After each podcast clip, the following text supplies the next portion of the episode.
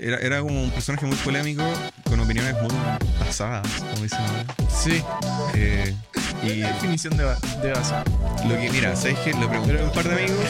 empecemos, empecemos el podcast y. Sí, yo creo así. Ya, eh, Pablo, muchas gracias por volver. Parte 2. Muchas gracias, JP, por la invitación. Eh, siempre un placer poder estar acá con ustedes, acompañarlo en todo este proceso, cómo ha sido, verlos, cómo, cómo partió todo, ahora cómo están. Para mí, usted ya, esto es profesionalismo puro. Oye, eh, de verdad, muchas gracias, eh, Pablito. Ha sido casi un año de, de podcast. Claro, casi un año. Eh, Ya. ¿Cuándo lo grabamos? En, Como a principios de septiembre del año pasado. a principio. Sí, como la primera semana creo que, creo que fue. Para los que no conocen a Pablo, Pablo es músico. pueden ver el primer podcast que hicimos, lo vamos a dejar ahí. Pero nada, o sea, te quería invitar porque siento que han pasado muchas cosas a nosotros, a ti también. Y quiero que hablemos un poco de eso. de- no sé por dónde empezar. ¿Dónde nos Claro. quedamos? Bueno, me, acu- me acuerdo que en aquel momento yo Mm. estaba tocando como guitarrista de sesión para el artista nacional Polimá West Coast. Sí. Estaba, estaba con él. Es- era un proyecto que se prometía mucho. Mm. Habían, no habían, me acuerdo en ese momento, prometido tocar en muchos festivales, tocar fuera de Chile incluso. Al final eso no se dio. No se Eh, dio. Claro, el proyecto de tener banda para ese artista no se concretó. Mm. Eh, una desorganización logística y también había muy poco ensayo, muy poco ensayo por parte del artista con la banda. Entonces, nunca se logró crear un fiato lo suficientemente fuerte como para decir, sí, se justifica que, que, la, que haya banda en el escenario. Claro. Por ende, decidieron cortar la banda. Eh, Tú eras el guitarrista. era el guitarrista. Ya. Y también le hice la labor de, de hacerle la secuencia, todo el proyecto de secuencia, Mm. en conjunto con el ingeniero de, de mezcla, de, de monitor, no, de sala, André Cancinos. Le hicimos la- el proyecto de secuencia porque estaban haciendo la transición de pasar de solo DJ, Mm. porque antes muchos artistas urbanos tocan así. Ellos simplemente salen con el micrófono y algunos que son un poquito más avanzados tienen la pista instrumental, sus canciones. Ya. Hay unos que ni siquiera eso, que tocan sobre el máster, la canción como original, ponte tú, y cantan encima. Canta Con el encima de su propia voz. Sí, Ya. sí, es como... Oye, ni en un karaoke pasa eso. O sea, último ahí, Claro. igual te ponen el instrumental y Sí. te ponen la, la letra para que, para que cantes. Pero no, Sí. acá era, era únicamente DJ que le iba mezclando las canciones en vivo. Y que así como mezclar, mezclar, porque la, la técnica del DJ es que estás, pones una canción, Mm. termina el coro y introduces otra. Claro. Y ahí estás haciendo una mezcla. O sobrelapas dos canciones. Eso es una mezcla. Acá el DJ en verdad no está ni siquiera mezclando. Le está poniendo play a una canción. Termina, la deja que corra. termina, carga la otra canción. Play. Y así. Esa es su labor. Bueno, y agregar. Tu, tu, tu, tu, Claro, claro. Los la bocinita. Claro. La es- bocina. uno que otro efectillo nomás y chao, eso es todo. Esa es la labor del DJ como del mundo urbano. Entonces, algo más profesional es que ya tú cuentas con, con las secuencias. Y que irían siendo las secuencias es el. Es, es como la separación de tu canción Mm. por instrumentos. Por ejemplo, tienes un archivo en que únicamente Ah, están las baterías. Mm. Otro donde está el bajo, otro donde están, no sé, la, la- los, los sintetizadores Mm. y otro donde están los apoyos vocales. Entonces, todo eso tú estás separado. Y todo eso se lo envías al ingeniero de sonido que está en la sala, Mm. en el público, y al de monitores, Sí. el que te ve los, los audífonos, los in-ears. Entonces, te hace una, así pueden hacer una mezcla mucho más profesional. Por ejemplo, si el ingeniero de sala siente que hay un problema con, el, con la batería porque, no sé, tiene demasiado bajo, hay que controlarla. Así él puede manipularla y hacer que el sonido suene más homogéneo, canción a canción también. Que es otro problema. bajar sin bajar la Claro. guitarra o sin bajar la. Exactamente. Ya. Mm. Eso es un problema muy crucial en los conciertos de, de música muy envasada. Mm. Que estos artistas, por ejemplo, trabajan con muchos beatmakers distintos. Y cada beatmaker tiene una mezcla distinta, tiene una forma de componer distinta. Sí. Por ende, no, no suenan todas las canciones iguales. Mm. ¿cachai? Varía mucho el cuánto bajo tiene esta canción, el qué bombo ocuparon. Sí. Entonces, para el ingeniero de sonido que está en la sala, hacer una mezcla que suene todo homogéneo, bien continuo para el público, cuesta. Mm. Entonces, por esa razón es que al ocupar secuencias es cuando tú das un salto sonoramente en cuanto a calidad de sonido. Mm. Y en esta ocasión para Polymá West Coast, me acuerdo con André dijimos como, si va a estar, si va a haber banda, y va a haber una bajista, va a haber un guitarrista, tenemos que separar esto por secuencias para así poder hacer el espacio en- Sí. correspondiente en términos de, de- de- de sonido. Y eso fue lo que hicimos. Los primeros shows siento que salió bastante bien. Fue una propuesta bastante ¿Dónde contundente. pudiste tocar? Porque sí pudiste, tuviste la oportunidad de tocar Sí, shows toqué amigos. tres veces con él. Mm. El- la primera vez fue en un- una fonda de la comuna de, de Polimar, donde el- creo que fue Renca, creo que fue, ¿o no? El tema es que me acuerdo que habían por lo menos ahí unos 15.000 personas.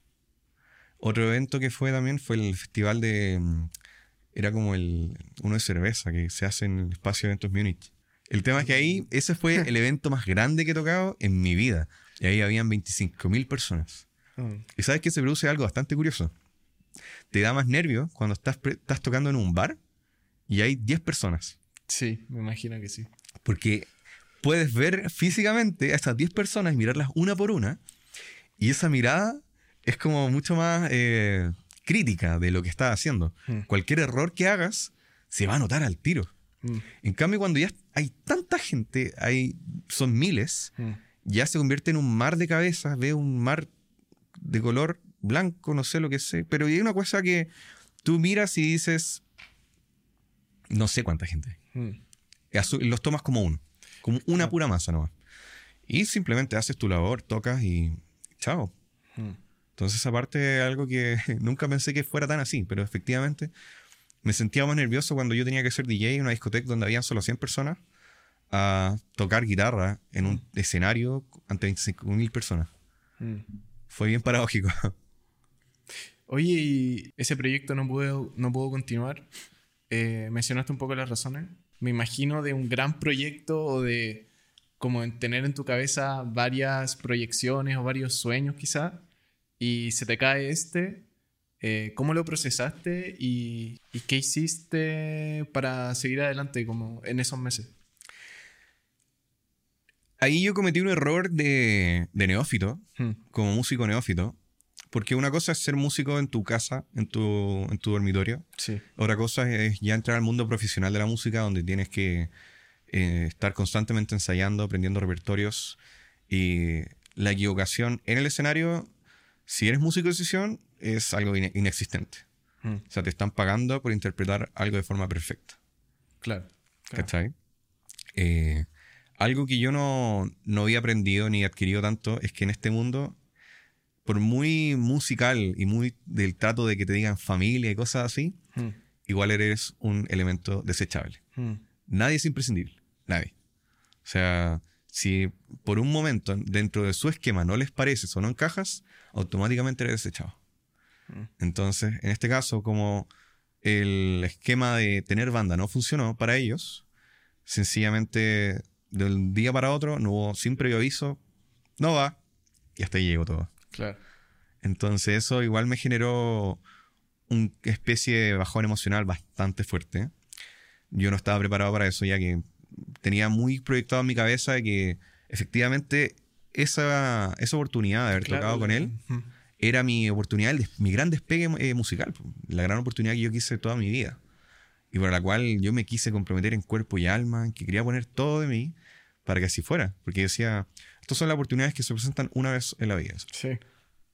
y no se repiten. En cambio, bueno, pasó lo que pasó y me vino un bajón emocional del cual me, me tomó varios meses recuperarme Hmm. al 100 porque era como, decía, bueno, ¿para qué si después me van a, me van a, a soltar de nuevo como si nada? ¿Cachai? Entonces, lo que uno tiene que obviamente hacer es no, aunque suene como muy cliché, pero no dejarse caer, Hmm. sino que volver a levantarse. Pero simplemente esta vez, al momento de enfrentarse nuevamente a otro cliente, otro músico, otro artista que te quiera contratar, Sí. tener en cuenta que eso es parte de. Y uno tiene que tomar las precauciones de vida. Como por ejemplo no poner todos los huevos en una misma canasta. Esa parte es clave. Hmm. Ya que eso fue lo que me pasó a mí. Puse todos mis huevos en una sola canasta. Hmm. Yo tengo mi trabajo como productor musical y como ahora actualmente como creador de contenido. Y en ese momento corté todo. Hmm. Dejé de lado mis redes, dejé de lado mi labor como ingeniero y productor musical. Solo continué par- paralelamente con los videos con Guitar Express, me acuerdo. Sí. Es lo único que continué. Pero el resto lo corté todo para dedicarme en cuerpo y alma a este proyecto nuevo de mi vida. Y cuando ese proyecto desaparece, me sentí como, ¿y ahora qué? Claro. Entonces era por algo nuevo. Yo creo que eso es algo que le ha pasado a muchos músicos, Mm. a la- yo, pues, por no decir la totalidad. Y el- me tocó el porrazo y bueno, de ese porrazo aprendí. Y el, el tema está ahora en tener, en que si uno como músico quiere poder subsistir correctamente en este país, tienes que tener múltiples fuentes. Mm. Muchos músicos también acuden a lo que son las clases. Me acuerdo también empecé a hacer clases de, de guitarra. Entonces, hay mucha gente que aún quiere aprender a tocar guitarra, quiere perfeccionar su técnica. Y yo sentí que contaba con un talento lo suficiente como para poder entregar ese conocimiento. Claro. Así que dije, bueno, ¿por qué no? Eh, se me dio una experiencia bastante grata, ¿no? Pensé que se me iba a hacer muy... No fácil. La fácil no es la palabra, porque es algo difícil. Algo que no cualquiera puede hacer. Mm. Poder enseñar correctamente y poder cómo transmitir un conocimiento. Sobre todo algo en que requiere tanta práctica. Porque no es como que yo te enseño a hacer, por ejemplo, un nudo. Te lo enseño una Sí. vez, lo aprendiste a hacer, lo hiciste bien, y lo puedes volver a hacer al tiro. Y está todo bien. En cambio, la guitarra es algo que yo te puedo enseñar algo, pero eso no lo vas a dominar hasta uno, dos, tres años más. Sí, sí. Te puedo dar como la guía por dónde es el camino, pero el resto es- depende de ti. O sea, ningún profesor de guitarra te va a hacer tocar como Jimi Hendrix en un mes. Mm. Eso no existe, eso no va a pasar. Es un- eh, son instrumentos que tienes que ponerle mucha constancia. Es la repetición, repetición, repetición. Mucha gente dice, no, este, este chico es súper dotado. Pero en verdad, si tú miras la cantidad de horas de práctica y ensayo que hay detrás, es como, bueno, hace lógica. Claro. Obviamente que hay gente con talentos más desarrollados, cognitivos de memoria, de discernimiento musical, Hmm. que sencillamente hay gente que no tiene. Por ejemplo, el- algo que yo siento que sí nací es que yo puedo sentir cuando algo como que está desafinado. Como que me produce incomodidad cuando ciertas frecuencias no están en, en armonía. Mm. Porque eso sí existe, armonía de sonidos en, en la física. Sonidos que, que sí son concordantes y sonidos que no, sonidos pares y dispares. Entonces hay cuerpos y oídos que sí son susceptibles a captar eso y otros que no. Entonces por eso yo sentí que sí tenía una mayor afinidad a lo musical. En que yo decía, esto está un poquito desafinado y hay gente que decía, "Esto- no, no sé dónde está lo, lo- lo malo acá, Claro. no lo persiguen. Oye, y qué, qué bueno que eh, mencionáis las clases. Entonces empezaste a, a ofrecer tu servicio. ¿Podéis, podéis como eh, realmente ir en detalle de esa experiencia como para, por ejemplo, alguien que ahora quizá no está escuchando y dice, pucha, yo quizá también quiero hacer clases. ¿Cómo lo hiciste tú? Eh, ¿Lo promocionaste por redes sociales? ¿Cómo fue esas primeras experiencias con un alumno tuyo? Claro. La verdad es que no, nunca promocioné, ni nunca subí ninguna historia de, Mm. hola, eh, estoy ofreciendo clases de guitarra. Sino que sencillamente tenía muchas personas que eran aficionados de la guitarra Mm. que me dejaban DM diciéndome, hola, eh, ¿haces clases? Y yo le decía, no de momento. Pero tenía anotado todos esos nombres y decía, algún día quizás me va a dar por hacer clases y se va a ser bueno tener todos esos nombres para contactarlos nuevamente y decirle, eh, en algún momento no podía, ahora sí. Mm. ¿Te estás interesado? Y fue lo que hice. Mm. Y así fue como llegué a tener hasta 10 alumnos. Y se dio todo muy rápido, todos estaban muy interesados. Y muchos de ellos, lo que sí me llamó mucho la atención, no les interesaba tocar como el máximo guitarrista, como con mucha rapidez, todo perfecto, como un computador. No, Mm. les interesaba cómo tener un buen sonido. Entonces, en mí, si ven, igual me respetaban por la forma en que tocaba, la calidad con la que toco, les gustaba mucho mi sonido, que sienten que suena muy prolijo, muy profesional. Y eso es debido a que soy ingeniero en sonido. Entonces, todos los proces- sé, sé cómo hacer todos los procesamientos que te haría un ingeniero. Claro. Entonces, esa parte es clave. Y, y las clases eran muy compartidas entre enseñarte cómo, cómo ocupar correctamente, no sé, un pedal de guitarra, de delay, de reverb, cosas así. Mm.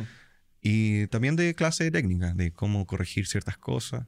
Que al final muchos de ellos ya ven mucho YouTube, ven muchos otros guitarristas, profes, pero tienen vacíos. Claro. Y son esos vacíos que cuando uno está siempre autodidacta, te- se te van generando. Mm. En cambio, cuando hay un profe, al menos hay un como un conducto, hay una, un, un esquema a seguir. Sí. Y que si lo sigues, va a tener quizá no todo el conocimiento, pero va a tener un- una base de conocimiento sólida, Mm. con la cual te puedes defender. Porque en mi caso, por ejemplo, yo siento que no, no, no- no- me falta mucho conocimiento teórico todavía por, por- por aprender, eh, sobre todo en el mundo del jazz. Pero siento que en lo que respecta a la música pop moderna, eso ya lo manejo muy sólidamente. Hmm. Y eso es algo que sí puedo entregarlo y puedo decirte, mira, si tú quieres hacer esto, esto es lo que necesitas para poder partir. Hmm. Y con eso te doy como, te entrego las armas que necesitas para poder defenderte. Y hay un problema ahí, un problema que, es- que es crucial, que porque hay mucha gente que dice, ¿para qué voy a pagarle un profe si al final está todo en YouTube? Hmm. Y es, que, y es que efectivamente está prácticamente todo en YouTube. Sí. ¿Cuál es el problema? Que está todo tan sobre inundado de información Hmm. que la gracia del profe es que él te ordena esa información. Hmm. Te dice, toma, sigue este camino. ¿Cachai? Porque ese es el problema, está todo tan colapsado de... Hay 20.000 videos sobre cómo tocar tapping, cómo aprender la técnica de tapping, ponte tú, una, una técnica de guitarra. ¿Y cuál es el problema? Que tú vas a intentar hacerlo y tú miras al que está en la cámara, pero hay micro detalles de posicionamiento de los dedos en cuanto a cómo es la fuerza, qué- cuál es el dedo que ejecuta la fuerza, Hmm. que no te lo explica el del video. ¿Cachai? Hay muchas cosas que son pequeños detalles que son los que te hacen la diferencia en- para ejecutar bien la nota. Por ejemplo, un ejemplo de esa técnica, que muchos profesores de YouTube se la saltan, que es cuando uno hace tapping, Hmm. eh, muchos alumnos no ejercen la fuerza correcta en los dedos Hmm. al golpetear el, el mástil de la guitarra. ¿Y qué pasa con eso? Que dicen, no escucho bien la nota. Proceden a subir la ganancia al amplificador de guitarra. Y cuando lo hacen, ahora todas las cuerdas quedan resonando con este golpeteo. Y suena sucio. Entonces, ¿por qué no suena bien? Si estoy haciendo... Yo voy- veo al, al profe de, la- de YouTube y veo que estoy haciendo exactamente lo mismo. Claro. Pero eso es lo que no te explica el profe de YouTube. Sí. Ahora, yo eso, por ejemplo, de golpetear, de que tenía que golpetear más fuerte con los dedos, lo vine a internalizar como al quinto, sexto año que yo venía tocando guitarra. O sea, fueron seis años de error para de recién darme cuenta, ah, efectivamente era desarrollar más capacidad muscular en mis dedos para no caer en el error de, ah, si le doy más ganancia, ahora suena más fuerte la guitarra, la distorsión. Hmm. Que trae cosas así. Pues yo decía, entonces, ¿cómo estos guitarristas que tocan sin, disto- sin distorsión, tocan en la guitarra limpio, pero esa técnica igual la aplican bien y digitan bien y suena increíble? ¿Cómo lo hacen? Porque sencillamente se desarrolla fuerza en los dedos. Y eso es algo que no te explican la gran mayoría de los profesores de YouTube cuando te explican el tapping, la técnica de tapping. Por ese lado, sí, hay mucho contenido en YouTube, hay mucho profe, pero mucha información con vacíos. Hmm. Y que esos profes también tienen muchas. muchos de esos profes de YouTube son profes que te enseñan eh, la técnica, te enseñan como todo, pero con hartos vacíos. Hmm. ¿Para qué? Y bueno, después de este video, no olvides suscribirte a mi canal y pagar en el Patreon el contenido completo. el clickbait. po. Sí. Sí. Te dan la aprobada para que después quizá el contenido donde ellos sí efectivamente explican todo con lujo de detalle, Claro. pero ese lo tienes que pagar. Sí. Pero ya te tienen enganchado. Sí. Entonces hay mucho marketing ahí de, de por medio, pero Pero está en el proceso. Y Sí, eso, sí. Eso estoy en el camino. está en el camino, está creando contenido. Y también después de. Empezaste a hacer clases y también empezaste a ponerle eh, como más energía a la creación de contenido. Sí. Este mes, semestre, bueno, trabajé todo el Mm. semestre pasado para tener un sustento económico que me permita este semestre irme al todo o nada. Claro, el que hace 15 minutos dijo no poner todos los huevos en una canasta. Hmm.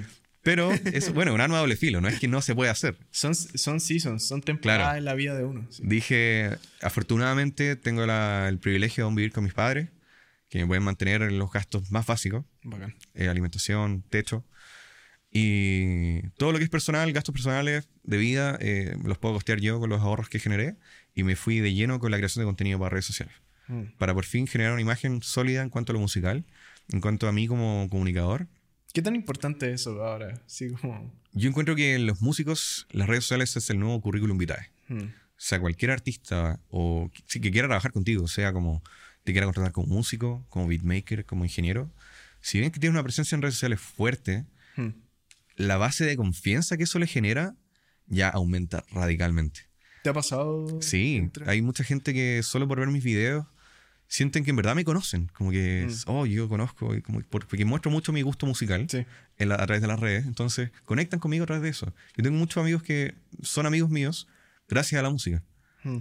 Entonces, en este caso es como que te muestro todo mi lado musical y gente conecta con eso. Hmm. Dice, como que yo también pienso como él, o siento como lo que él siente con la música. Por ende, es, es eso, conectar. Y eh, ahora di un giro en, mi, en cuanto a qué tipo de contenido estaba subiendo, ya que yo por años, desde el año 2017 aproximadamente, mi contenido era exclusivamente subir un cover de alguna canción en guitarra Sí, ¿Verdad? y era tocar guitarra y yo no hablaba nada. Me quedaba pío. ¿Y qué pasó? Que ya sí, es como. Este cabro efectivamente toca bien. No, no toca sin fallas, sin errores, porque obviamente eh, en ese tiempo yo estaba obsesionado con. No, todo lo que yo suba tiene que salir perfecto.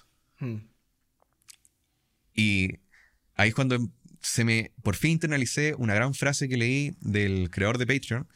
El. No me acuerdo, es un compadre que es medio pelado. Sí, sí lo cacho. Jack, sí, eh. Jack Conte.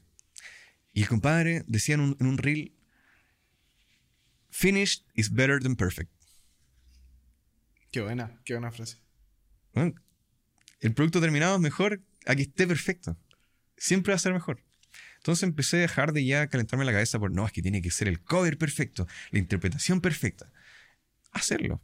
Y de hecho yo Mm. encuentro que la gente hasta te valora más que subas un cover de una canción muy peluda un año y que el año siguiente lo subas de nuevo, pero que hay un progreso. Sí. La gente valora cuando ve que hay progreso. Hmm. Cuando todo está perfecto, igual da hasta una sensación de que es falso. Hmm. La gente no es perfecta, la gente igual erra. Yo me acuerdo, vi un, uno de mis guitarristas como referentes actuales, porque un guitarrista que ha revolucionado la, la industria del rock, que se llama Tim Henson, de la banda Polifia. Este compadre Mm. tiene unos 30 años, 29 años, es relativamente joven para la, la camada de los héroes de la guitarra, Hmm. que son todos puros viejos cincuentones, sesentones. Sí, sí. Y este compadre tiene 29, una cosa así. Y el compadre es un genio. Toca de una forma que nunca antes se había visto. Y él eh, lo vi en Twitch, una sesión de práctica. El compadre se streameó practicando. Y era increíble ver que se, equivo- se equivocaba igual que cualquier otro guitarrista mortal. Toda esa perfección que uno veía, que uno escucha en los álbumes, que uno veía en, en los videos que subían a YouTube de él, Hmm. uno ahora lo, lo veía en la sesión de práctica de Twitch y el compadre se equivocaba igual. Y volvía a intentarlo y usaba metrónomo y usaba otras cosas para poder practicar, pero era un guitarrista más. Solo que él tenía su producto musical muy bien pensado, del cual sabe ejecutarlo bien. Claro. Pero sigue siendo un ser humano que se equivoca. Entonces dije, voy a dejar de obs- de obsesionar con eso de la perfección y voy a enfocarme en crear, en hacer. Y eso fue lo mejor que pude hacer. Entonces dije ya, hacía mis videos de covers de guitarra y lo empecé a hacer con mucha más regularidad. Pero aún así vi que no conectaban con la gente. Vi que yo, porque yo veía otros YouTube, otros, perdón, otros Instagramers que subían un cover de, no sé, por ejemplo, el solo de Sweet Child of Mine, los Guns N' Roses. Ya. Y le salía increíble.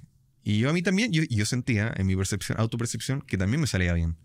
Pero por algún motivo, él tenía 10.000 likes y yo tenía 100. Y me salía igual y la- el enfoque era igual, la guitarra era igual, todo era igual. Hmm. Pero él tenía 10.000, yo tenía 100. Y yo decía, ¿qué es lo que pasa acá? Y ahí empecé a seguir a varios de estos influencers guitarrísticos y empecé a investigar y ver su camino. Hecho, literalmente, como, porque había una página, Social Blade, que te indicaba también Sí. varios datos. Y también a muchos de ellos lo empecé a seguir, a hacerle un seguimiento por meses. Y me acuerdo uno, un, un guitarrista que es griego, que se llama Sidos-Riffs. Y cuando yo lo seguí, él tenía 12.000 seguidores. Y tenía muy buenos números, como 1.000 likes en cada video. Al mes tenía 30.000. Al siguiente mes tenía 50.000. El compadre no paraba de crecer. Ahora tiene, va como en 200 y tantos mil. Pero, ¿dónde está el punto? Yo decía, ¿cómo este compadre con el mismo tipo exacto de video que yo subo crece tanto y yo no? ¿Qué es lo que pasa acá? ¿Tendrá algún, el famoso shadow ban de Instagram? Claro. Que también se habla mucho de eso, que el, el shadow ban. Sí. ¿Cachai? Es como muy mitológico. sí. hay mucha información, pero nunca hay nada completamente comprobado. Claro. ¿Será el Shadowban? No. ¿Y cuándo, cómo me di cuenta? Cuando me meto sus comentarios. Y hay nuevas tecnologías de inteligencia artificial que te generan comentarios que realmente tú los ves y un texto completamente elaborado, atingente a lo que se ve en la publicación. Y literalmente eran por lo menos 100 perfiles distintos. Y bots. Y eran puros bots. O- Pero obviamente ahora los bots están tan desarrollados que tú los ves y son bots que tienen contenido hace seis meses, 100 publicaciones, pero te metes a las publicaciones, publicación de, perritos, de florcitas, de cosas abstractas eh, y con textos genéricos y con comentarios también, pero genéricos, todo genérico. Me acuerdo, ¿y cómo me di cuenta? Había este, este compadre subió un cover de um, Another Break in the Wall, la canción de Pink Floyd, del solo. Y veo un comentario y decía, esto estoy seguro que es ChatGPT, estoy seguro, doy mi vida que es ChatGPT. Y puse en ChatGPT, escribe un comentario para aplaudir o así como eh, to praise Mm. a alguien en, en Instagram y incluye muchos emojis. Me escribió casi exactamente el mismo, el mismo comentario que aparecía en el, en el post de Instagram. Qué brillo. Y así fue como comprobé que efectivamente hay muchos influencers de ciertas áreas que están ocupando bots para hacer que el algoritmo de Instagram se active y empiece a mostrar como en el feed tu contenido. Mm. Y el- sí, efectivamente el compadre igual tiene seguidores, tiene, eso no es mentira. Pero es mitad bots, mitad gente real. ¿Cachai? ¿Y eso qué le ha significado? Que está endorsado por marcas de guitarra, marcas de cuerda, cosas así. Entonces dije, no, yo quiero hacer un cambio, yo no quiero eso. Mm. Y yo di cuando por fin me di cuenta que efectivamente ese contenido no funciona y que si quieres crecer así tienes que ocupar bots. Ahí yo dije, no, esto está mal. Hay que hacer otro tipo de contenido. Y yo dije, pero ¿qué puedo ofrecer? Si yo soy guitarrista y soy productor musical. Y hay mucho de eso. Pero después dije, yo en cada, cada fiesta que voy, soy el compadre que está ahí conversando sobre datos rosas de la música. Soy una máquina para aprenderme datos rosas que a nadie le sirven, pero que igual son interesantes de escuchar, si en verdad. No vas a, a- a hacer nada nuevo en tu vida gracias a ese dato rosa, pero sí vas a ser como, hmm, entre haber visto un meme, a, a ver un dato rosa que ahora sea algo nuevo sobre mi artista favorito, prefieren eso. Mm. Y así fue como dije, a ver, ¿quién es uno de mis guitarristas favoritos? Eddie Van Halen, de la banda Van Halen. Y dije, yo me acuerdo que este compadre efectivamente es el guitarrista más importante de los años 80. Y tengo muchos argumentos para poder decir que sí.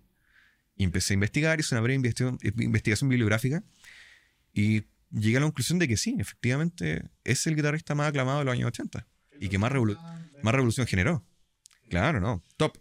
Y al final, a finales de los 70 también empezó a revolucionar todo. De hecho, plenos años 70, la guitarra cumplía una labor rítmica. Habían ya grandes exponentes que hacían solos de guitarra, eso ya está instaurado, el solo de guitarra. Pero a nivel técnico, este compadre hizo popular una de las técnicas más famosas de la guitarra, que es el tapping. Él no lo inventó, pero sí fue el que lo hizo popular. Mm. Que es algo que pasa mucho. Mucha gente no se, no se aplaude al que inventa, sino que al que hace popular algo. ¿Ya? Este fue el caso. Él no lo inventó, pero sí lo hizo popular. Y no solo eso, sino que lo que sí hizo, que fue inédito, fue que en plenos años 70, segundo track del álbum debut, incluye la canción Eruption, que es un solo de guitarra de un minuto y algo, que es locura total. sí. El compadre solo decía, contaba en entrevistas que él, él, en las sesiones de estudio ya venía tocando ese solo como un bosquejo, hasta que el productor de ese disco le dijo, ¿sabes qué? Tócalo de nuevo. Quedó una toma increíble, fenomenal, y dijeron, esto va. Y es el segundo track, no es como que quedó al final como, para el que quiere escuchar el disco completo, Claro, claro. al tiro, pa, después de la primera canción, vamos de nuevo, vamos con el, vamos con el solo. Claro, y eso provocó, provocó un shock mundial de que nadie se esperaba algo así. Y tenía dos opciones. O creaba una- un sentimiento de incertidumbre en la gente como, ¿qué está pasando? Esto no me gusta, me siento incómodo, necesito como una canción. O B, ¿qué clase de genio es este? Mm. Fue el caso B. y así fue como se, se consagró como... De hecho, todos lo comparan, lo ponen al lado de Jimi Hendrix. Que Jimi Hendrix es el, guit- el guitarrista más grande de toda la historia de la, la música. Y al lado te pone a Ian Halen. A, a ese grado. Entonces dije, voy a empezar a hacer contenido en el cual voy a comunicar información y datos rosas sobre estos personajes célebres de la música. Toda esta información que tengo en mi cabeza y que es la que converso con mis colegas y, y mis amigos, digo, ¿por qué no comunicársela a la gente por Instagram? De esa misma forma que yo, literalmente, fiesta que voy, se me es inevitable no terminar hablando de música. Claro. Es lo que respiro. Sí. Entonces, Así como hago tantos amigos en, cualquier parte, como que se me es tan fácil hacerme amigo de alguien a través de la música, ¿por qué no hacerlo con, en las redes sociales? Comunicar eso. Y descubrí que también me gusta hacer como un relato, Hmm. contar todo bien hilado. Y así fue como empecé a hacer videos de datos rosas sobre músicos y fueron los que efectivamente conectaron con la gente. Qué bueno. Y de esa forma logré tener un crecimiento orgánico y en muy breve tiempo empezó a crecer la cuenta. eh, y también empezaron hasta a acercarse marcas de, de- de equipos de audio, de, de guitarra, para algún convenio, algún tipo de canje. Eh, empecé también a, por ejemplo, a hacer Claro. audio música. Eh, ellos necesitaban a alguien que hiciera contenido de redes, de redes sociales en- de- con guitarra, ya que no, te- no contaban con alguien así. O sea, tienen una parrilla de artistas endorsados, pero que son guitarristas. Claro. Porque una cosa es ser guitarrista, otra cosa es ser creador de contenido, otra cosa es ser comunicador. Hmm. Son habilidades distintas. Y me siento afortunado de que creo, creo que en mí convergen esas habilidades. Entonces, por esa razón dije, ¿por qué no? Y creo que se trata, y todo lo que estamos hablando es como de hacer las cosas distintos y de adaptarse. Yo creo que mencionaba la inteligencia artificial y también te quería preguntar tu opinión al respecto porque es un tema que toca a muchos artistas, ya sea del arte, eh, Hay muchos rubros. muchos rubros. eh, en el arte hay muchos artistas que se sienten muy violentados porque esto, esta inteligencia artificial entrena en base a obras que sí han hecho humanos y después las reinterpreta. Y sí, tú le puedes poner como, sácame un, eh, esta pintura tipo Picasso y lo va a hacer. ¿Cachai? Picasso no está vivo. Pero si estuviese vivo, ¿qué diría Picasso? Así como, weón, ¿qué, qué onda? Como, ¿por qué lo, lo dejan entrenar con esto? O no, no sé. Pero ¿Dónde está el límite? sí, ¿dónde está el No hay nadie que ponga un límite. ¿Dónde está el límite? Eh, se han hecho canciones muy virales de, de Drake, por ejemplo, que resultó que había eh, sido hecho con inteligencia artificial. Eh, Que las vetaron, por si acaso. Sony emitió Sony el- sí emitió un- un veto total a eso. O sea, Claro. no- Entonces, tú como músico, ¿cómo, ¿cuál es tu opinión, Pablo? Bueno, agotando lo último que dijiste sobre que se hizo famosa una canción de Drake que fue generada con inteligencia artificial, Sony procedió a vetar todo ese contenido, pero aquí es donde viene la contraparte por parte de Spotify. Spotify dijo, ya, perfecto, eh, vamos a permitir que si la disquera o la compañía quiere vetarlo, se, se va a vetar. Pero Spotify no se va a oponer a la música generada por IA. Eso es un statement de Spotify Sí. diciendo bienvenidos. a-". Nosotros estamos con esta tecnología y, la, y llegó para quedarse. Ahora, si por, ter- por término de business de la disquera se quiere vetar, bueno, eso es cuento de ellos. Pero, o sea, eso ya decididamente yo creo que llegó para quedarse. La inteligencia artificial no se va a ir ni por si acaso. Es la nueva gran revolución. Yo creo, lo comparo hasta el punto de lo que, lo que generó el dot-com en su momento, en los años 90, que toda la gente decía, no, si es pasajero, si no va a explotar nunca. Pero sin embargo, el Internet fue lo que revolucionó todo el mundo. Y ahora el mundo, tú le quitas el Internet y el mundo se acaba. Todo se van a desesperar, todo, todo no- nada puede funcionar sin Internet, nada. Piensa cuántas cosas de lo que tú haces en tu día a día requieren Internet. Es parte de tu vida. Y está tan normalizado que es como, ¿cómo no vas a tener Internet? ¿Cómo no? Nadie como de- que esté inserto en la civilización del siglo XXI puede decir, no, yo no necesito Internet para nada, absolutamente nada. Nadie puede decir eso. A lo más la gente ya que está sobre los 80, 90 años, que efectivamente su vida, toda la hacen en base a, a cosas sin Internet. Claro, pero igual es como, no sé, por ejemplo, hay mucha gente, televisión, cable, Netflix. Claro, Como- a menos que sigan usando el cable, el cable coaxial a la antigua, pero si ya tienen un decodificador, eso ya requiere internet. Ya necesariamente ya tienen todo. Algo de su vida requieren funciona, funciona en base a internet. Así que yo creo que la inteligencia artificial va a ser esa mm, siguiente gran revolución. Y en cuanto a eso, en la música, me acuerdo una, una frase que, que leí que como que me, dio, me generó un alivio. Que hasta que el cliente, y lo, lo digo en la cámara, para todos mis colegas que están viendo esto y que les preocupa la inteligencia artificial, hasta que el cliente no sepa expresar correctamente qué es lo que quiere, estamos salvados. Yo creo que todos los que trabajamos entregando un servicio de carácter creativo, Hmm. sabemos la gran dificultad de trabajar con los clientes es que no saben expresar lo que quieren. Claro. En- y, es, y- y es normal, está bien, porque por algo están acudiendo a nosotros, porque no saben lo que quieren. Entonces, nuestra misión como proveedores de servicios de- en un rubro creativo es orientarlos, Claro. es acercarlos a concretar esa idea que tienen en la cabeza. Mm. Ponerle pie ponerle pie y cabeza a, ese, a, ese, a esa idea. Entonces, hasta que ellos no sepan qué es lo que quieren, dudo que la inteligencia, que ellos sepan ocupar la inteligencia a su favor para reemplazarnos.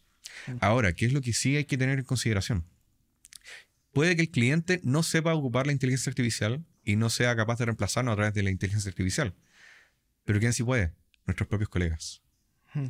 Entonces, ahí es cuando tenemos que ser inteligentes, no ser boomers que le tienen miedo al cambio, Claro. saber adaptarnos y ocupar esta- estas inteligencias artificiales a nuestro favor. Mm. Integrarla en nuestro proceso de trabajo para poder acelerar tiempos de entrega, para procesos que antes tomaban cinco días, ahora lo hacen un día. Mm. Eh, eso, eso es algo clave. Algo, estamos, vivimos ahora en la cultura de la inmediatez, en que todo tiene que ser rápido, efectivo. Entonces, si ahora sabemos que podemos entregarle exactamente el mismo producto que antes nos demoramos cinco días en procesar, en editar, se lo podemos entregar en un día, ese cliente definitivamente va, te va a preferir a ti, al que lo hace más rápido, que Sí. entregó el mismo producto pero más rápido. Es algo que es obvio. Y si además le, le ofrece una tarifa más reducida, sold.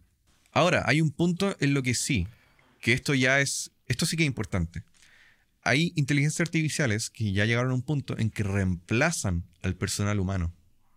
Mm. Y cuando eso ocurre es cuando esa inteligencia, hay un, hay un ser o una persona que está reemplazando personas por inteligencia, inteligencia artificial.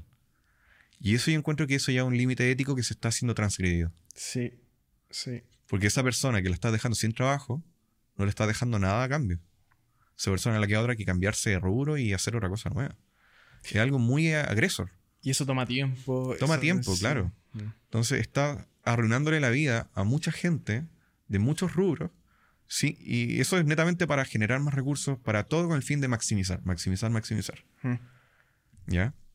Entonces, para que no nos pasen entre nosotros nuestros mismos colegas, que al final todos terminemos sonando igual, porque estamos todos ocupando la inteligencia artificial, hay que respetar ciertos sellos personales de cada uno y saber ocupar estas inteligencias artificiales como un complemento. Porque desde el momento en que se vuelven un suplemento, en que son capaces de suplir tu labor, estamos condenados. Ahí es cuando la cosa no está bien. Mm. Porque si la, la inteligencia artificial es capaz de hacer todo por ti y no tú usar a la inteligencia, Mm. ahí es cuando ya tú ya pierdes tu valor agregado. Ya, la- eh, ya no hay razón para decir voy con Pablo Produce porque él hace las cosas de esta forma. Esto es lo que él me entrega. Claro. Esto es Pablo Produce. Mm. El costo social es gigante.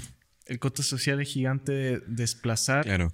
a 100.000 personas, a 5 millones de personas, a 10 millones de personas de la fuerza laboral, eh, quitarlas instantáneamente.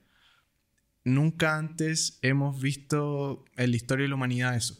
Porque Claro. los cambios tecnológicos siempre han sido eh, de a poco. Ahora me acordé de lo Sí. que quería decir. me Sí. acordé. Esta parte es vital y es algo que hay que tener en cuenta. Mm. La inteligencia artificial no crea nada de la nada. Solo la mente humana es capaz de, de crear- de hacer eso.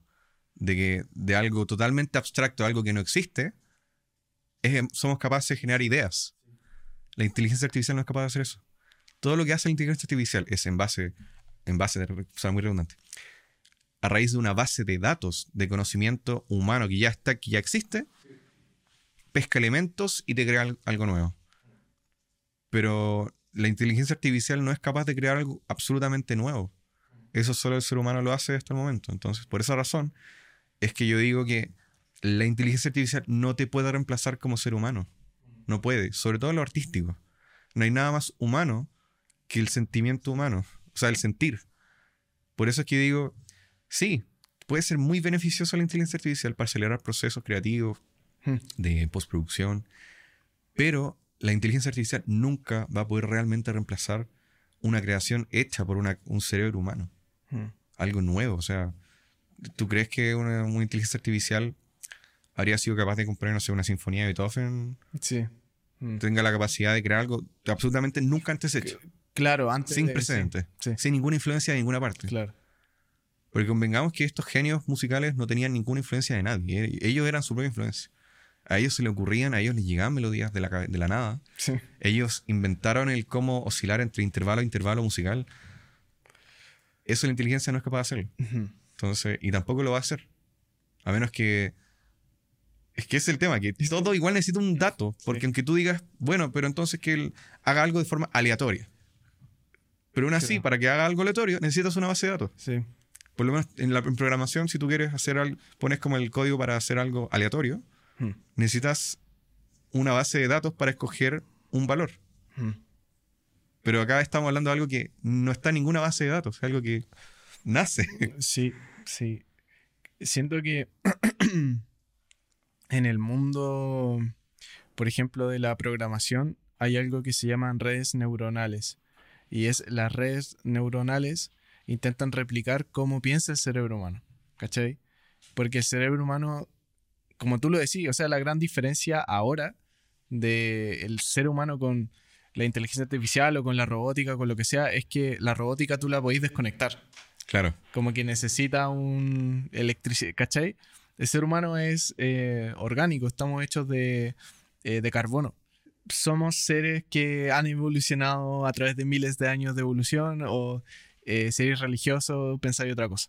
Pero, por ejemplo, Pablo, y no sé si habéis escuchado, y por eso también este tema como que eh, me pone un poco nervioso y ansioso, weón. Porque, por ejemplo, ChatGPT para que te dé una respuesta, necesita una pregunta tuya. Necesita un input para que te genere el output. Claro. Por ejemplo, ahí eh, ahora están saliendo este como los últimos ChatGPT que son los agentes.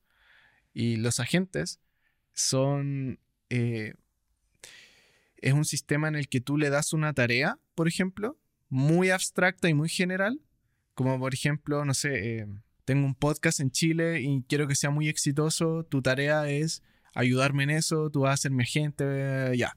Y dice, ok. Y empieza a generarse input solo.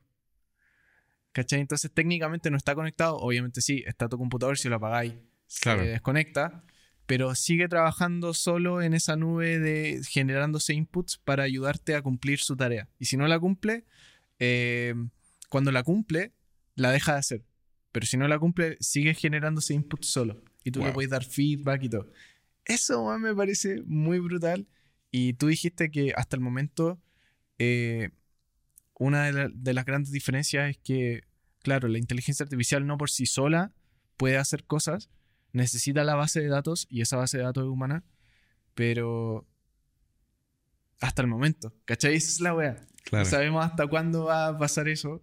Yo creo que al igual que ahora hay como, oye, esto es 100% GMO y esto es orgánico, en el futuro quizás como, oye, esto, esta creación la hizo un humano y esta creación la hizo un robot. Yo creo que va a pasar que el- con cuanto como quién hizo qué, Hmm. Va a pasar a ser que el que lo hizo un humano va a ser más exclusivo, va a ser más caro. Sí, al igual que el orgánico es más caro. Como te dicen que la guitarra, porque es como el mundo de las guitarras, las guitarras que son caras son las que son handmade. Huh.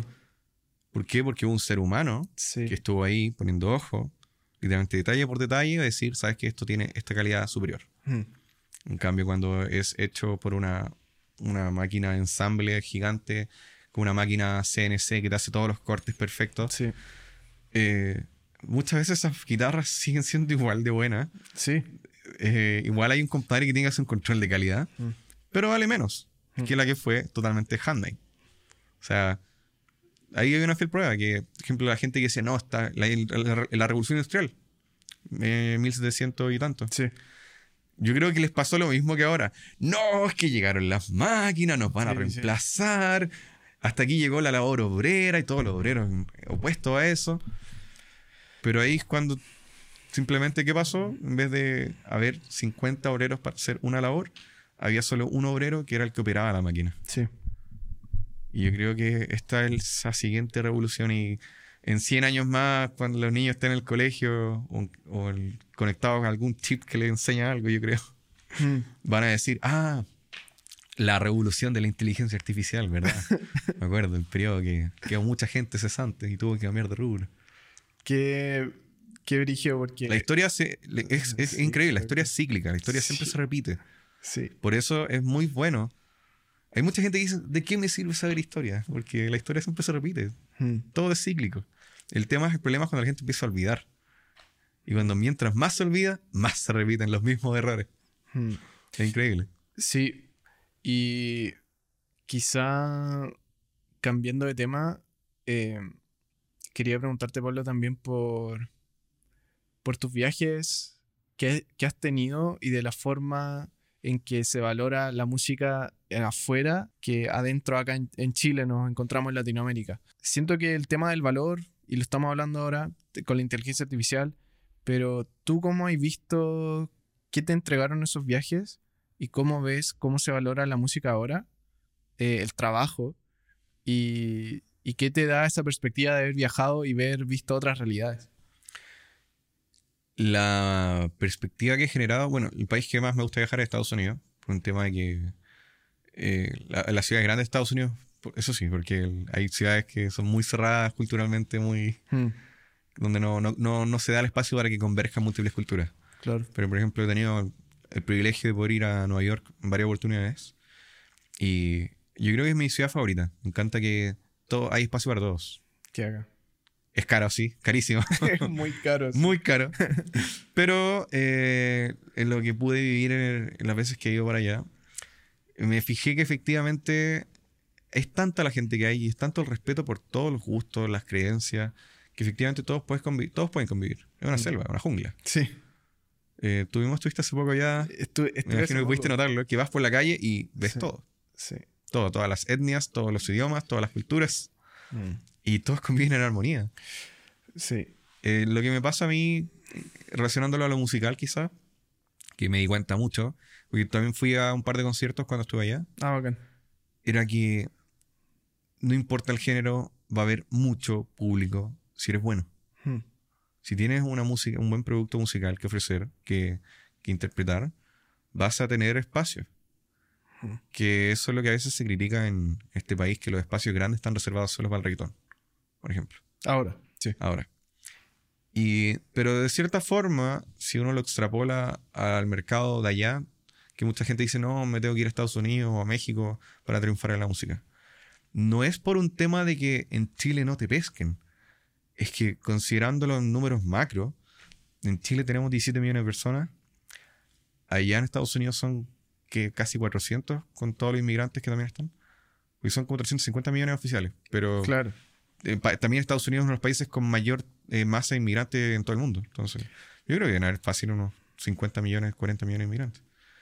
Entonces dije, eh, obviamente si en un país de 17 millones de personas hay un solo género predominante y el que lo seguiría después sería la cumbia, y después de la cumbia el que quizás lo seguiría sería el, el, el hip hop y el rap, y después recién ahí quizás vendría el rock Mm. extrapola eso, pero con los números con 400 millones de personas. Mm. Ahora, tú, ese, ese, ese pequeño porcentaje que tenía el rock, que un ejemplo, un ejemplo por decir, eran 2 millones de personas. Ahora ese, esos 2 millones de personas en un país de 400 millones de personas serían 50, Sí. ah, por decir de una forma. Entonces, claramente, ahora sí con 40 o 50 millones de personas puedes generar una industria Mm. todos los que quieran hacer rock pueden sostenerse, pueden vivir, van a tener público, pueden llenar un estadio. Mm. Pueden emerger nuevas bandas y hacer una- un recital en un, en un venue, en una arena y llenarla. Mm. Y, y no ser mundialmente conocidos, Claro. solo haciendo tours por su país. Entonces es una- un tema de la densidad demográfica que permite cosas que sencillamente no van a ocurrir en Chile. En Chile solo van a realmente sostenerse bien y vivir únicamente de ello el género que esté de turno. Mm. Eh, algo lamentable porque ahora, antes en su momento igual hubo un punto en los 90 y los 80 que igual había como de todo. sí. Había de rock, de pop, había baladistas, románticos. En cambio ahora no, ahora es únicamente los que realmente son capaces de decir, yo vivo de esto, como proveo todo solo de este género, Hmm. el reggaetón. Es el único. Entonces, también hay mucho ahí una. Una. Quizá una. Yo digo que es una. Ah, se me fue. Hay una frase que dicen como para justificar este boom del reggaetón, que es que la cultura del goteo. Y ese típico esquema de las copas que se llena una Hmm, y que va cayendo a las otras. claro. Y que al final todos ganan. Entonces, di- y de hecho hay he visto mismos colegas de rubros que hablan de eso, de no, si al final si le va bien al reggaetón, todos ganan. Pero lamentablemente en la práctica no ha sido así. Siguen llenándose los bolsillos los mismos managers, los mismos productores y los otros géneros olvidados Hmm, no crecen. Porque ese mismo, ese mismo usuario, esa misma eh, persona que escucha determinado género y que paga 40 lucas por ir a ver un show, del otro género que también le gusta, que también es del mismo país, no, ahí no. hmm. Entonces no, no hay cultura de goteo, tampoco hay mucha convergencia entre, entre artistas. No, no se ve mucho, por ejemplo, artistas de reggaetón colaborando con artistas de otros géneros. Son muy pocos los que lo hacen. Hay, pero no son Claro. tantos. O sea, no vas a ver a Marcianeque con La Ley. Nunca. Claro, no, no. Nunca, no vas a ver eso ni por si acaso. Pero sin embargo, tenés el caso de Raúl Alejandro sacando un remix con Miguel Bosé. Entonces, al no haber esa iniciativa por parte de estos que la están rompiendo ahora y que les gusta hablar de, no, si nosotros crecemos, crecemos todos. Todos dentro del género del reggaetón, sí, porque todo el resto de los géneros que existen en Chile Hmm. no existen. Entonces, por eso se ocupa mucho de, no, si al final, si nos echan para abajo a nosotros, no crece nadie. Hmm. Ah, así como, como que se adjudican eso de que ellos son los superhéroes que están potenciando a toda la música chilena. Y es como, están potenciando solo el género urbano, ¿no? Claro, lo dicen porque están súper cómodos diciéndolo en una posición súper privilegiada. Yo igual siento que quizá no están los espacios, Pablo, porque esa banda de rock eh, alternativo en Chile quizás sí tiene 100.000 seguidores, weón, en Instagram. Pero igual es costoso y si no está la cultura y los espacios para que esa banda pueda ir un sábado y anunciarle a esos 100.000 seguidores, cabros, voy a estar el sábado, la entrada cuesta 2 lucas o cuesta 5 lucas o cuesta 10 lucas, eh, no va a pasar. Entonces, Hay un tema de marketing publicitario musical ahí, que hay de por medio que muchos eh, músicos indie sienten como una debacle interna en su ser, como, no, yo no me voy a vender a la industria. Pero al mismo tiempo Sí. quieren vivir de la industria. Sí. Entonces es súper incongruente, pero... Y yo todo lo que le digo a ellos como, entiende que el- el- si quieres realmente vivir de esto, sí. es un 80% marketing, un 20% tu música. Hmm. Ahora tú puedes tener ciertas leyes en cosas que no vas a transar en cuanto a lo musical. Pero si realmente quieres vivir de eso en este mundo actual, tienes que tener un marketing muy fuerte, una presencia de redes sociales muy fuerte. Antiguamente, Hmm. cuando no habían redes sociales, uno decía, ¿cómo lo hacían entonces las bandas para poder promocionarse? Tocando todos los malditos días en todo el país. Sí. Me acuerdo de un documental que vi de Black, Sa- de Black Sabbath y contaban que los compadres, durante los primeros tres años de la banda, no tenían plata ni para comer. Cuando lo que ganaban en un show era para comprarle zapatos nuevos a Ozzy Osbourne porque andaba tocando con zapatos llenos de hoyos. esa era la realidad de esa banda, la banda más his- la banda que inventó el heavy metal en el mundo. Esa era la realidad de ellos al principio. ¿Y cómo se van a conocer? Tocaban literalmente cinco veces a la semana, seis veces a la semana, en muchos lugares donde no les pagaban, no había nada, no había backline, no había ingenieros, no había nada. Todo era tocando, tocando, tocando, tocando, del bar en bar, en bar, en bar, en bar. Hmm. Hasta que después lograron dar con personas indicadas que lograron a crecer. Hmm. Entonces, así fue como que fueron generando fanaticada. Led Zeppelin hacía lo mismo. Led Zeppelin se dio girando por todo el mundo, yéndose en una furgoneta eh, que se caía a pedazos, pero sí se fueron transportando por todo el país. Claro. Y así era como se hacían su propia publicidad, tocando la música. Hmm. Y se paraban en cualquier parte. Hace poco había un, a, a una, una banda tributo de Soda Stereo en la calle, en el Paseo Humada, se llaman eh, Tributo Jet Set. Y los compadres te ofrecían toda una propuesta de show y lo estaban tocando en pleno Paseo Humada y sonaban tan bien. Sonaban de verdad muy profesional. El vocalista tiene un timbre vocal muy similar a, a Gustavo Cerati. Y me impresionó que ellos entendieron que la táctica, si quieres moverte y vivir de esto, es muéstrate. Sí. Ya que eh, quizás puede que por recursos no puedan estar moviéndose por todo Chile, pero si pueden mostrarse en las calles donde transita la gente y se quedan pegados viéndolo, si pueden haciéndolo a través de generando contenido en redes sociales, háganlo. Sí. Están ahí, son gratis. Ustedes no tienen que pagar para poder subir un video a Instagram, no se, no se paga. Y sin embargo, si haces bien tu producto, o sea, suena feo decirle producto, porque uno no lo quiere ver como esto es por plata, ¿no? Uno ama la música. Pero si quieres vivir de ello, se tiene que transformar en un producto. Que puedes amarlo igual, puedes tener mucho cariño, mucho cuidado.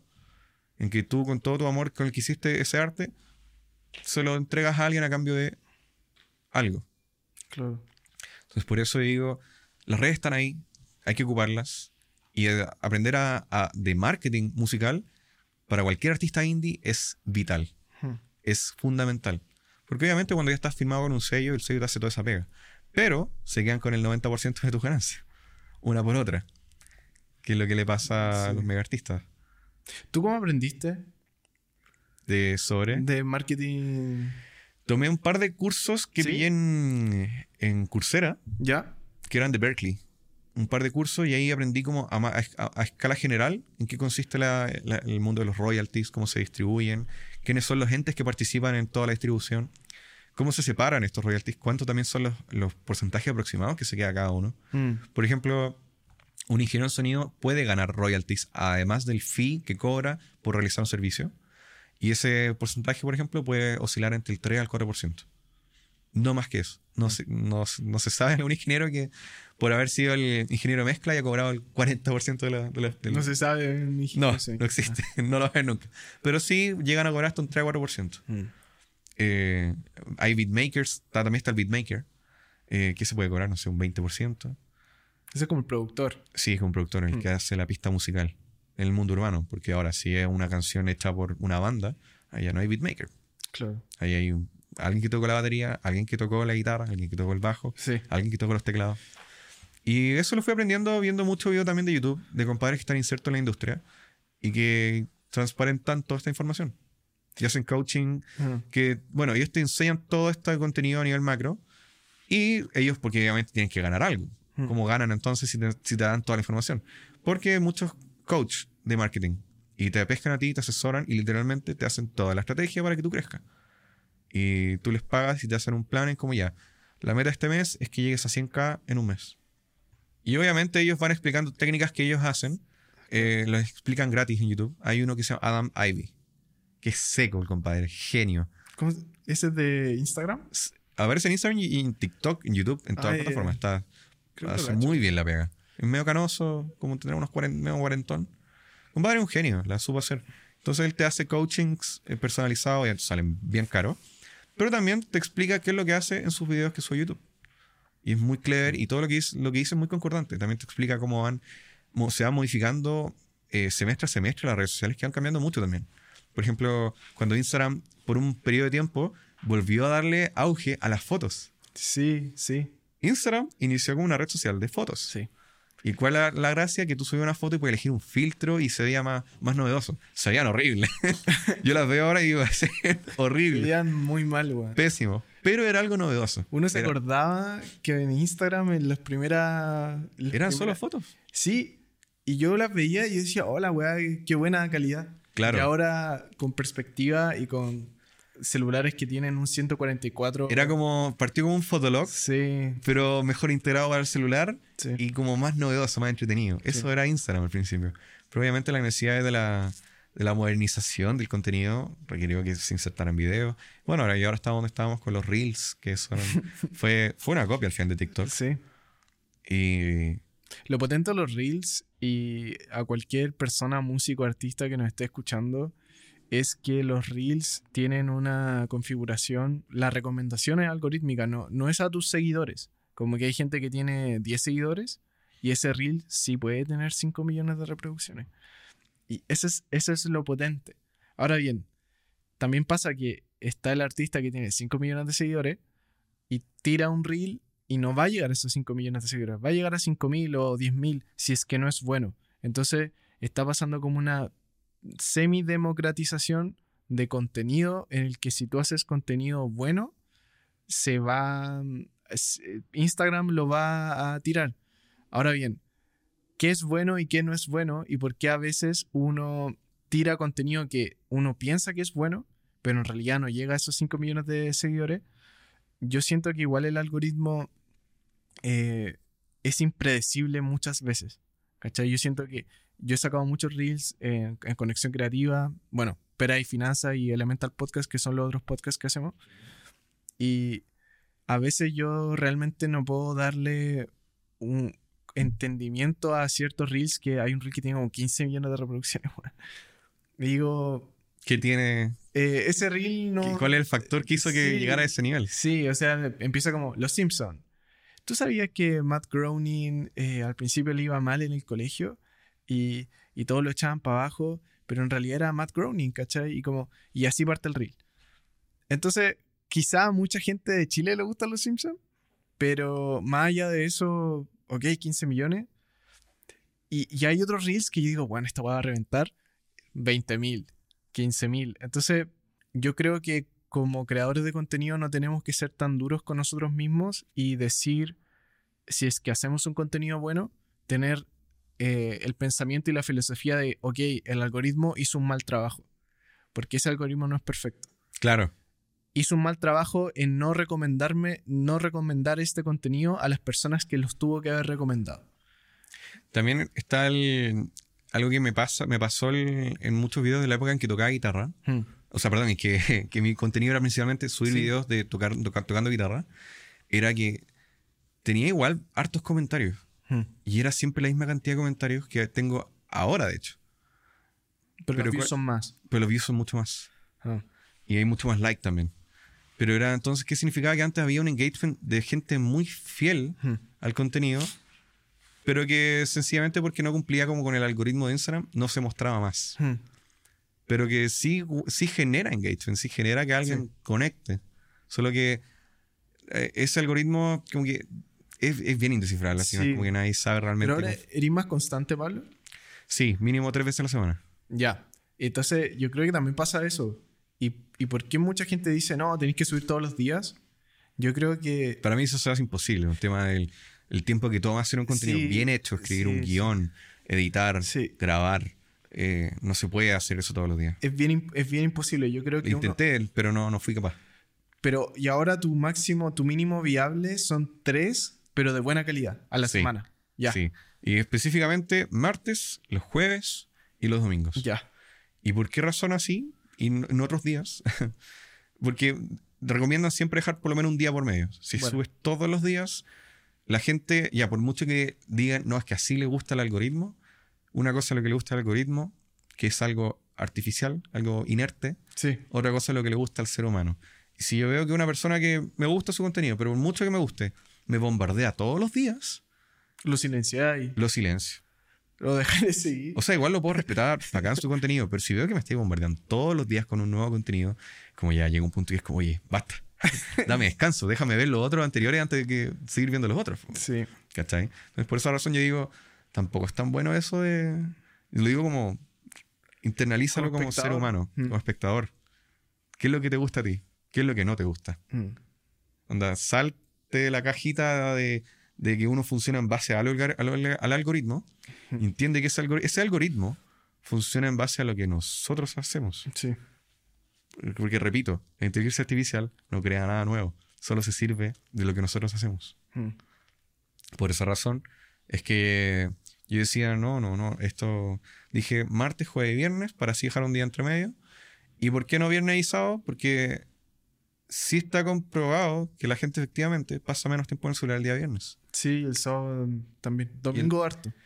Domingo ya es cuando la gente vuelve a pescar el celular y vuelve a pasar porque mucha gente no sale el domingo. El día domingo es como ya saliste el viernes o sábado. El día domingo te caes en casa, te preparáis para que empiece la semana y ahí vuelves a reenchufarte con el celular.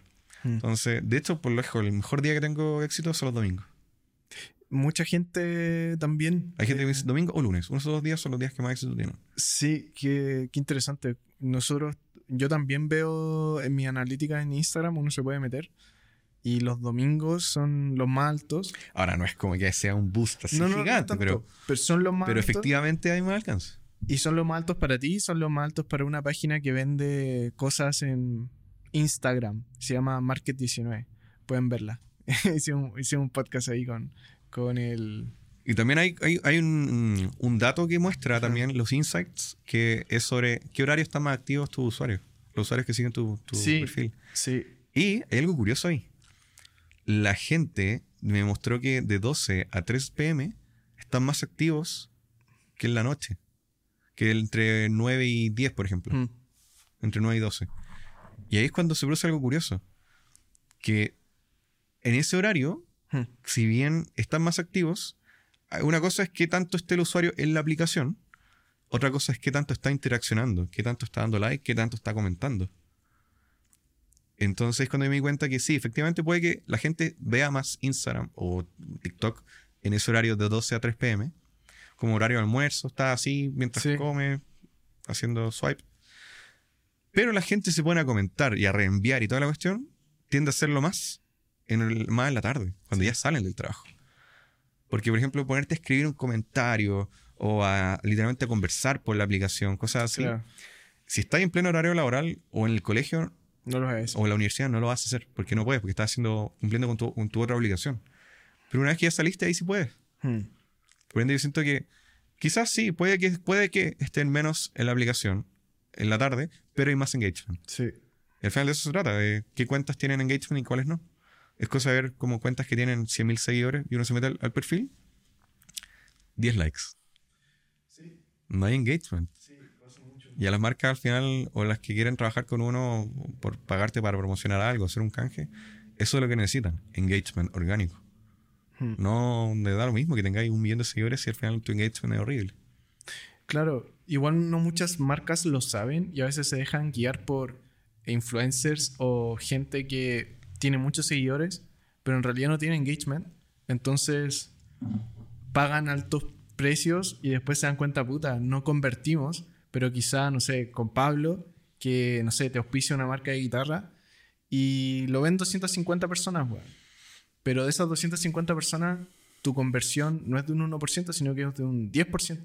¿Cachai? 25 personas que están interesadas en comprar esa guitarra porque valoran mucho más tu opinión en cuanto a las guitarras que a, un, a una banda que tú no lo seguís por su expertise en guitarras porque quizás es una banda muy... Pero a ti sí te siguen por eso y valoran tu opinión. De hecho, otra cosa que no miden tampoco las, las marcas y las empresas, las tiendas también es que no es lo mismo que un creador de contenido de música hmm. que tiene 10.000 seguidores a, por ejemplo, otro creador de contenido de un área, por ejemplo, no sé, el maquillaje. Hmm. El maquillaje es algo que convierte mucho. Prácticamente todas las mujeres se maquillan. Y ahora hoy en día no solo las mujeres, sino muchos hombres también. Ahora los hombres, acá cada está más compartido el tema del maquillaje. Entonces estamos hablando que la masa poblacional que está interesada en eso es 20 mil veces más grande que la que está interesada en instrumentos musicales. ¿Qué pasa con eso? Que obviamente esa persona, ese creador de contenido de maquillaje va a tener 100.000 seguidores, pero su rate de engagement va a ser, la, conversión va a ser prácticamente la misma que el que tiene 10.000. Hmm. Por un tema de nicho. Claro. Sin embargo, las empresas se fijan en eso y dicen, ah, pero tiene 10.000 nomás. Pero en términos concretos, que al final, ¿para qué una empresa le paga a un influencer? Para que después la gente, e-, ese influencer, con su llamado orgánico de, yo respaldo este producto y respaldo este servicio, vaya, hmm. compre el producto. En eso, eso se traduce, de eso se trata al final. Esa es la gracia. Esa es la gracia del endorsement que uno hace a la empresa con su producto o servicio. Que después vaya alguien que yo recomendé, hmm. recomendado por mí, para que haga eh, compra de, eso. De, eso. Eh. Y, y, pagan por tu, por tu, como por tu reputación igual. Porque si tiene una buena reputación, Pablo va, va como a recomendar solo cosas que él ocupe. El sello de aprobación. El sello de aprobación. Y, y, también el mundo de los endorsements o como de hacer canjes o publicidad es muy bacán, caché como vivir de eso, imagínate. Pero también es muy...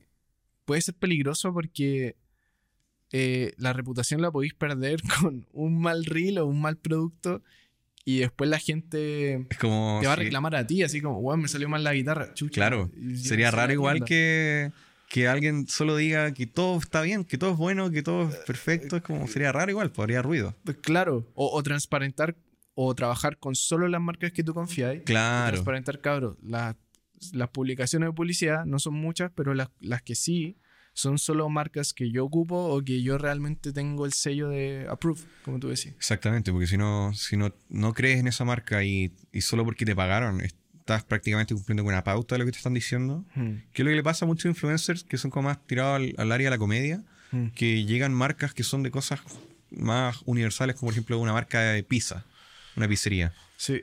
Y te pagan por hacerle una campaña, pero que en verdad tú quizás ni siquiera comes pizza. Claro. Y, o sea, raro pillar a alguien que no coma pizza en todo caso, pero, no, sí, pero que te sí. pagan por hacer algo que quizás en verdad ni siquiera haces y se nota. Sí. Y se nota cómo bajan también los números de- en los contenidos de esa gente que, que es por. eh, son influencers por algo muy general, pero que llega a esta marca, o llega, no sé, una marca de, de ropa. Lo mismo, bajan caleta porque Mm. la, la conversión de que. Al final, como que se cacha que es porque hubo un pago de por medio. Sí, a, a mí en lo personal a mí no me gusta, se nota mucho y hay muchos rostros gigantes, eh, tipo, no sé, eh, el Julio César, el, de, Sí. de la Junta. ¿Sí? Bueno, ese weón eh, es bacán y, y veo sus programas y, y- y me gusta su... Pero a veces lo veo en spots que digo, weón, ¿qué es esto? ¿Caché? Como, weón, obviamente es publicidad. Eh, ahora bien, el, igual es, el, es un muy buen comunicador, Julio César. Claro. Como que No, un genio. es un genio comunicando. El espacio que creó en la junta.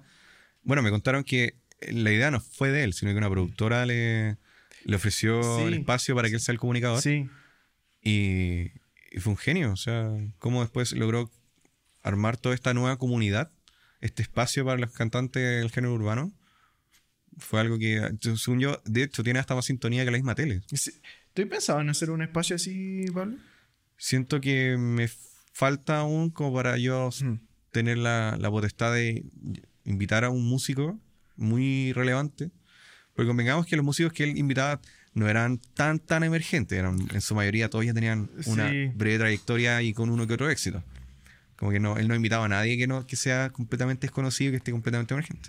Sí, es verdad. Entonces, para que esa persona que igual ya tiene su recorrido acepte venir, hay que tener una cierta reputación también. Sí. Así que yo dije, sí, me gustaría hacerlo. Sería genial, me encantaría entrevistar gente, poder divulgar más información. Eh, y me gustaría mucho, ¿sabes qué? Invitar a esos artistas, pero no es necesariamente preguntarles por su música, sino que, que se muestren como personas, qué es lo que les gusta. ahí. Oye, en la infancia, ¿qué, qué te gustaba jugar? ¿O cuál es tu comida favorita? Cosas más propias de ellos, como para que la gente conozca también que detrás de toda esta fachada de yo soy Pablo Produce, productor musical e ingeniero y guitarrista, hay un cabro gamer que soy, por ejemplo, fan acérrimo del Zelda, de jugar los Call of Duty, soy fan acérrimo de las películas de ¿cómo se llama esto? También me- soy como loco para la- los dramas, me encantan. Soy súper sensible, güey. Pero todo eso es lo que es personal, es como que me lo guardo para mí y nada más que para mí. Y hay gente que le gustaría conectar contigo y saber que detrás de toda esa fachada hay otro ser humano igual que tú. Mm. Entonces me gustaría hacer eso con ciertos art- con muchos artistas y pudiera mostrar ese lado. O decirle, oye, tú en las vacaciones ibas a algún lado, no sé, ¿cómo era? ¿Qué te gustaba hacer? Debería empezar, weón. Siento que eres una, un, un buen comunicador y también una persona que conversa muy bien y que sabe llevar conversaciones y la sabe hilar y la sabe llevar, weón. Entonces, Y se nota hablaba música todavía.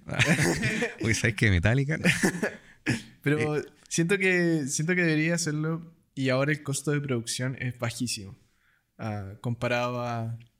Entonces, ahora quizás estás como creciendo tú, como tú lo dijiste al principio, como, pucha, quizá primero necesitas una reputación tú y, la estáis construyendo, estáis generando eso. 10.000 seguidores hace poco, felicitaciones. Eh, pero, pero no deberíais como dejar tanto tiempo pasar eso, weón. Siento que sería un buen proyecto. A final de año quizás se, se vienen cositas. Se vienen cositas. Se vienen cositas, fueguitos, fueguitos, fueguitos. Oye, Pablo, y un poco para, para cerrar el podcast, eh, ¿qué, ¿Cuáles son tus proyectos? ¿Dónde te puede encontrar la gente? ¿Qué, qué cosas estás haciendo ahora? Bueno, ahora mi intención es poder hacer crecer esta, mi- mi- mis, mis cuentas de redes sociales. Hmm. Eh, mi- mi- pero mi finalidad, mi fin último, es poder después hacer el contenido que ma- un contenido más de carácter educacional. Ya. Siento que tengo mucho conocimiento que poder entregar y que se puede mejorar al mismo, mismo rubro de producción y de ingenieros. Pero para eso primero necesito una masa de gente a la cual poder llegar. Hmm. Porque si me pongo a hacer contenido de cinco errores que cometen todos los guitarristas al, al- al- al grabar. Si lo hago ahora, ese contenido por algún motivo al algoritmo de Instagram no le va a gustar Hmm. y no lo va a mostrar y se va a perder. Pero en cambio, ¿qué pasa si ya esa cuenta tiene 100.000 seguidores? Por lo menos le va a llegar a unos 1.000 guitarristas. Sí. Entonces, con eso me aseguro de que ese contenido que... Ahí va a llegar un punto en que... Un ejemplo, hipotético, muy hipotético. Ponte tú que esa, mi, mi cuenta tiene 100.000 seguidores. Ahí me va a dar lo mismo si una publicación tuvo 10.000 likes, 20.000 likes o si tuvo 500 likes. El contenido que voy a hacer ahí es porque quiero hacerlo, Claro. no va a ser en función del número. Ahora estoy haciéndolo más en función del número porque mi intención es que crezca. Para poder generar esta masa de gente que esté interesada en la música, ojalá en el rock Hmm. y en las guitarras, para después cuando yo ya tenga el espacio y haya creado mi espacio en esta red, yo pueda hacer uso de ella de forma positiva. Hmm. Entonces yo creo que ese es mi objetivo en este momento. Entonces todo el, conteni- el contenido, que un contenido más, es súper light, es súper light. es- al final los datos rosas son como una especie de, de cagüín. Es cagüinear sobre música, pero que no le está haciendo daño a nadie, no estás pelando a nadie, no está emitiendo ningún daño. Entonces es algo bien blanco, puro, en que no eh, le da, entregas algo ameno a alguien. Y hay harta gente que me decía algo muy clave. Y de por qué este contenido es bueno. Porque yo en 90 segundos, que es lo que por lo general me tomo, los 90 segundos sagrados del reel, los tomo completos. Bacán. Eh, me, me dicen, me dicen, habla sobre temas que si bien en YouTube está lleno de esto, hay muchos youtubers que ya hizo videos sobre eso, de X tema que yo, yo haya elegido, pero duran 20 minutos, 30 minutos y muchas veces uno no tiene ese tiempo para poder ver algo sobre un tema interesante. En cambio, 90 segundos quizás sí, eso te lo pueda dar. Y me contaste casi todos los datos fundamentales sobre una historia, bien redactados, y me bancan que, cachan que es un guion. No es que yo me inspiré y hablé de forma poética por los siguientes 90 segundos. Así que te contaré esta historia y mantente muy conectado hasta esta historia. No, No. no, no es que yo hable así. No, es un guion. Escribo un guion y con una aplicación de teleprompter lo pongo detrás de la cámara y voy leyendo. Pero un guion que redacté yo, obviamente. Y, No lo hizo ChatGPT. Claro, no lo hizo ChatGPT. Eh, pero no te voy a mentir, lo intenté. Pero, ¿sabes qué me pasó? Que ChatGPT todos los datos los tiraba erróneos. O sea, sí, se leía bonito, pero datos erróneos, incluía gente que no pertenecía a lo que yo estaba hablando. Eh, chao. Entonces era como, chao, mejor lo escribo yo. Y eso también lo hace más bonito, uno le Sí. agarra más cariño al proceso. Entonces yo decía, mejor le doy con este contenido por ahora porque me- además me entretiene harto hablar sobre los mismos temas que hablaba con mis amigos, solo que ahora los, los cuento en redes sociales. Es entretenido. Sí, po. sí. Y que además haya gente que te dé bola.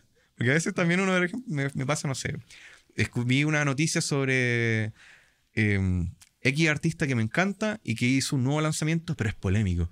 Y quiero caguinearlo con alguien. Y voy a un evento social y, y no tengo con quién. Mm. Pero lo subo a Instagram y ahí, ah, ahora sí la gente, mucha gente como pescando, dándote bola. Entretenido. Y interaccionas con ellos y esa interacción orgánica es entretenida. Te- te- y, eh, para mí, por lo menos, es muy llenadora. Ejemplo, me acuerdo cuando yo era adolescente, me encantaba Luis Miguel. Me encanta la música de Luis Miguel. De hecho, lo voy a ir a ver ahora. También voy a ir a la masterclass que va a impartir el, el guitarrista, que además es el director musical de Luis Miguel en esta gira, que es Kiko Sirian. Y voy a ir a verlo. Y me acuerdo cuando yo era adole- adolescente, era como tabú que a alguien, a un hombre, le gustara Luis Miguel o fuera fan de Luis Miguel. Claro, a, a mí me llegaba como desde mi mamá, mi mamá muy fan de Luis Miguel, Claro. pero yo nunca me imaginé, oye, a mí también me puede gustar Luis Miguel, y ahora lo he escuchado de grande y digo, bueno, Me sé todas las letras, güey. Sí. Sí. Y cachai caleta de canciones. pues, Sí. Entonces, por eso yo decía, como que antes no era como muy como, era como, no era muy símbolo de ser cool si te gustaba Luis Miguel No. o, o si te gustaban los baladistas. No era muy cool. Pero a mí siempre me gustó esa música. Y ahora ver que hay tanta gente que piensa igual que yo, Mm. era como, qué bacán, po. Este era como símbolo de que va a sonar muy despectivo, pero antes como que si te gustaba ese tipo de música era como, ah, qué pussy. era como, no, ¿cómo no te gusta el rock? o la música trending del momento. Mm. Por eso es que dije, estoy conectando con... Esa es la gracia al final de la red social, conectar. Mm. Sí, de, de eso se trata. Conectar con las personas que quizá piensan un poco igual a ti. Exactamente, y gracias a este algoritmo que a Sí. veces uno puede amarlo o odiarlo, es que ese contenido llega a esas personas y te conocen y te das cuenta que somos muchos los que estamos en la misma. Oye, Pablo, y, y- y también lo último, te quería preguntar si es que alguien quiere incursionar y tener una clase tuya, eh, ¿estáis aceptando gente? por De momento no. De momento. No, como estoy ahora con la creación Ya. constante, eh, o me enfoco en hacer algo bien o hacer ambas, pero no. Porque si acepto uno, es- muy probable que tenga que aceptar por lo menos unos, unos varios más. Sí. Y, y- y si bien es un ingreso que sirve mucho, pero prefiero en este momento dedicarme full a la creación de contenido hasta ya tener una plataforma consol- consolidada. Donde si subo una vez a la semana no Sí. sea tan terrible. Oye, al igual que Billie Eilish, este, pasó un año, aquí está Pablo, Y ojalá se repita el próximo año. y el próximo año ojalá tenerte también y ver qué tan avanzado está ahí en, ese, en, Claro. eso- en esas metas, en esos sueños. Te deseo lo mejor, Pablo, de verdad. que- Claro, quizás tenga un podcast y ahí te invito yo. Sí, no, bacán. O sea, Sería genial. el crossover. Eh, te pasaste, Pablo. Y recuerden que nos pueden escuchar siempre en Conexión Creativa en Spotify, YouTube, Instagram, TikTok y ahora Threads. Muchas gracias por su sintonía. Soy Pablo Produce y esto ha sido Conexión Creativa. Eh...